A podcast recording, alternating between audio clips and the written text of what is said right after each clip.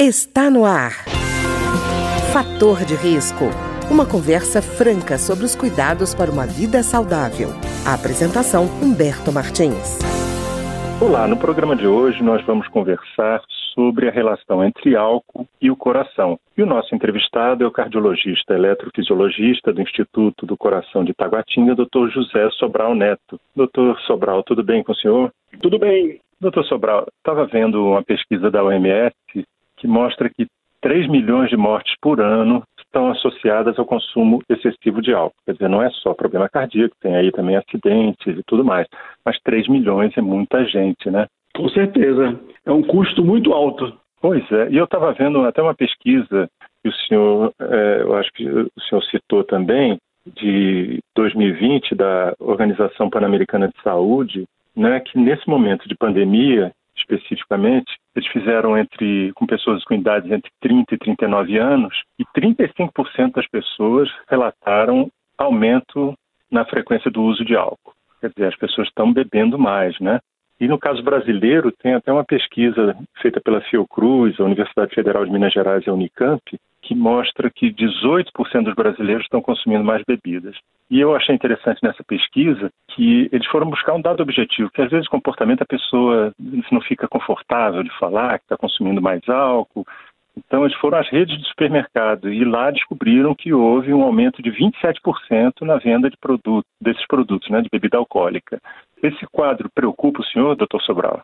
Sim, com certeza. Realmente os momentos de pandemia que nós estamos vivendo é, favorece é, mudança de comportamento, um maior nível de estresse da população, ah, o confinamento gera todo esse distúrbio de comportamento e as pessoas estão buscando mais o consumo de álcool como uma válvula de escape. E precisa, o alerta disso é que precisa ter mais um autocontrole, um poder maior de decisão para evitar justamente os efeitos colaterais, os efeitos adversos que esse consumo excessivo de álcool traz. Doutor Sobral, eu vou fazer para o senhor uma pergunta que o senhor deve ouvir, deve ser um clássico no seu consultório, que é o seguinte: álcool faz bem ao coração? Olha, existe evidências de que o álcool em baixa dose é ah. benéfico ao coração. O consumo baixo de vinho, por exemplo, em algumas sociedades, mostra o aumento da longevidade. Pessoas que bebem vinho, elas geralmente são longevas. Então, isso é, é, é um dos benefícios, mas tem limite. O ideal é 20 ml por dia, degustar um cálice de vinho, uma taça de vinho ou um aperitivo diariamente, no máximo 20 ml por dia, é benéfico e é bem-vindo. Os efeitos adversos, os efeitos maléficos do álcool vêm com o consumo exagerado do álcool, porque aí o álcool passa a ser tóxico. Ele, em doses elevadas, a toxicidade é imensa. Pode atingir todos os órgãos do corpo, pode provocar inflamação, obstrução de vasos, etc. É, doutor Sobral, eu estou perguntando isso porque normalmente as pessoas têm, recebem informação de maneira superficial. Então, quando vê uma pesquisa dizendo, olha, consumo de vinho faz bem para a saúde, ele nem olha a dose e nem olha o tipo de vinho, né? Porque tem vinho que tem 8,5% de teor alcoólico e a gente tem, por exemplo, vinho do Porto, que ele é um híbrido, né, fermentado e destilado, que tem entre 19 e 22% de teor alcoólico. Então, às vezes a, informação que as pessoas recebem é muito superficial e acabam adotando comportamento sem avaliar de fato que tipo de bebida é essa, né? Foi bom você tocar nesse assunto. Segundo a Organização Mundial de Saúde, o consumo de álcool permitido é no máximo 20 gramas por dia. Acima de 20 gramas já é etilismo crônico, já é um alcoolismo crônico. Baseado na graduação das garrafas, de bebidas, você tem um, uma maneira prática de saber o seu limite. Por exemplo, quando você me disse que o vinho está entre 6% e 8% de álcool, isso significa que em cada 100 ml você tem 6 a 8 gramas de álcool. Então você ah. pode calcular o seu limite. Você já sabe que é 20 gramas, não ultrapasse. Uhum.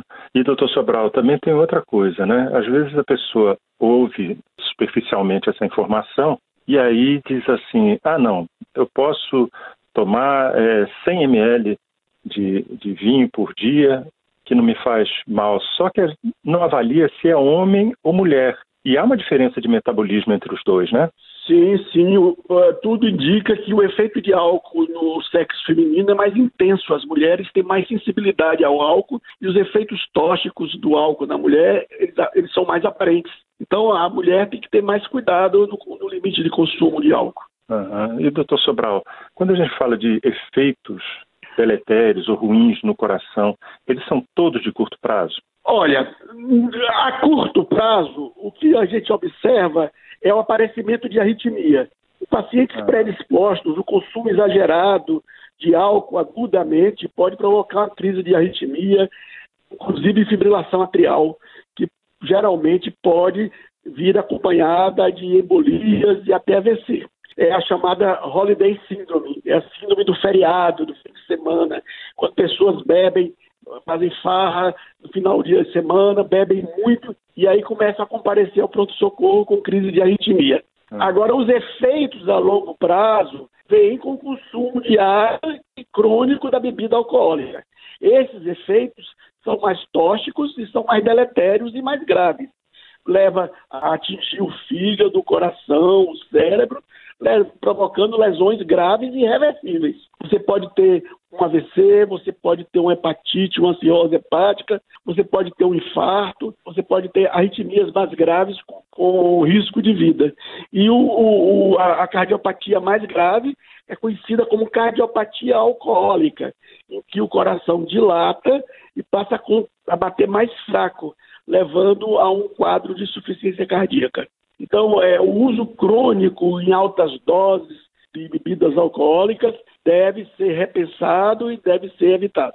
Doutor Sobral, é, é, então o álcool ele pode aumentar o nível de pressão arterial? Sim, sim, sim.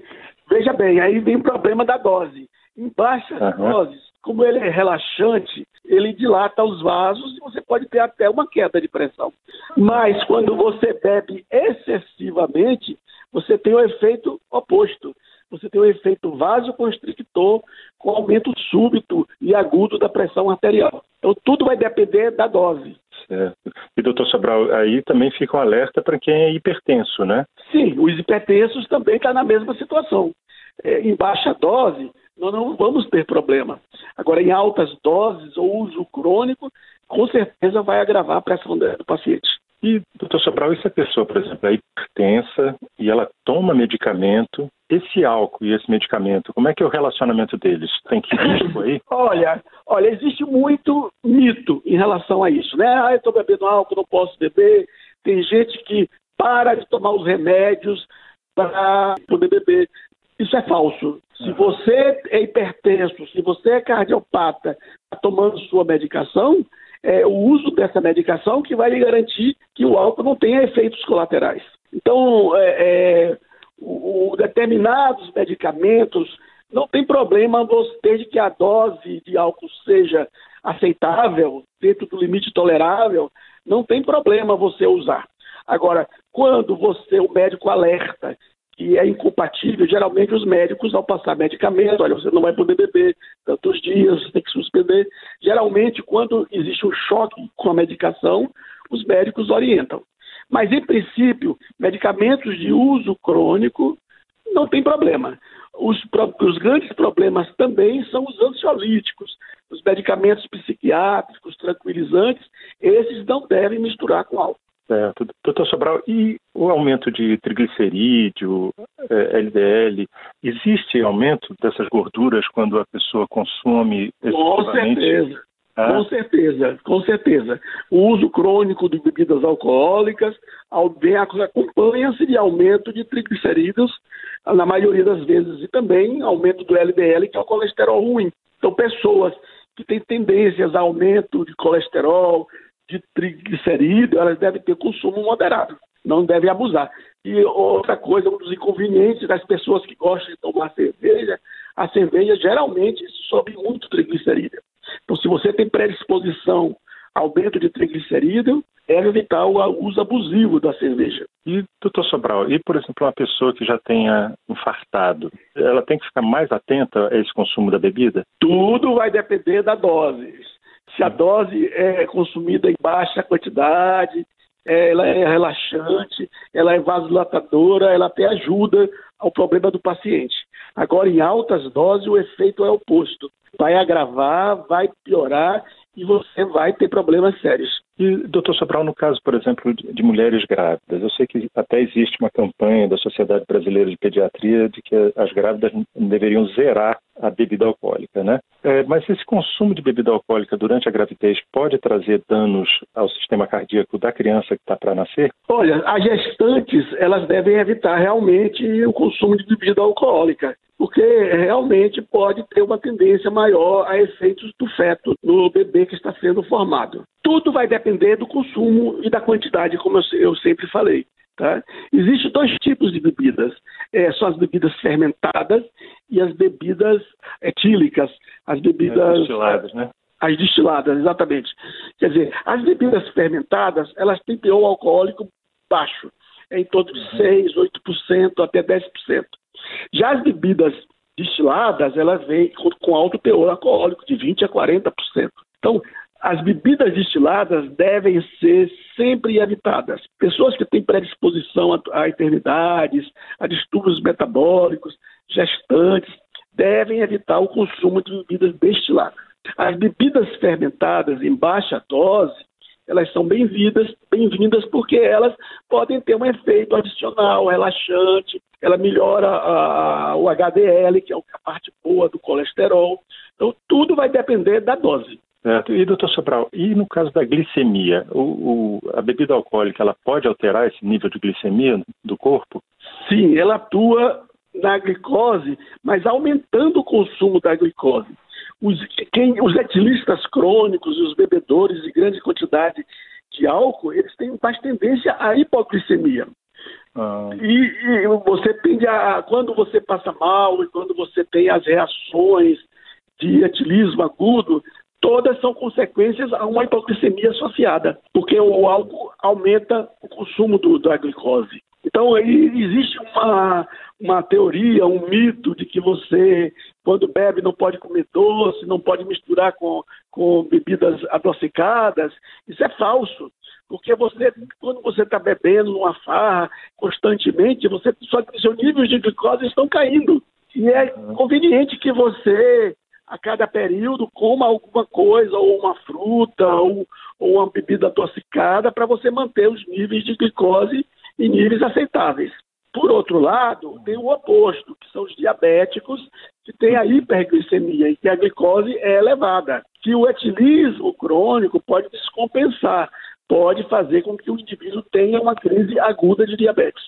E doutor Sobral, eu tenho, às vezes eu vejo pessoas que adotam assim, olha, eu bebo um pouco mais, mas depois eu faço exercício físico e compenso de alguma forma, né? compenso, assim, tem uma virtude junto do vício, sabe? É, essa bebida alcoólica junto com o exercício físico, ela se compensa ou não? Olha, o exercício, realmente o álcool, ele tem uma caloria elevada, ele é calórico. Então você o exercício pode ajudar a queimar essa caloria, se você tem predisposição a ganho de peso. Mas em relação às lesões, às modificações que vai ocorrer no seu corpo por efeito tóxico do álcool, não tem efeito nenhum. Quer dizer, isso é, é, é, é falso em parte, porque ele não vai melhorar os efeitos tóxicos do álcool. Ele vai apenas aumentar a queima da caloria que você consumiu em excesso. Tá ótimo. Eu queria agradecer então ao Dr. José Sobral Neto, que é cardiologista, eletrofisiologista do Instituto do Coração de Taguatinga e que conversou conosco sobre essa relação do álcool com o coração. Doutor Sobral, muito obrigado. Obrigado a vocês pela oportunidade, eu que agradeço. O programa de hoje teve trabalhos técnicos de Ricardo Coelho. Se você tem alguma sugestão de tema ou comentário sobre o programa de hoje, basta enviar uma mensagem para o endereço eletrônico programa fator de risco, tudo junto, arroba gmail.com. Até o nosso próximo encontro. Fator de risco, um programa com dicas para melhorar a saúde. Uma produção da Rádio Câmara, transmitida por emissoras parceiras de todo o Brasil.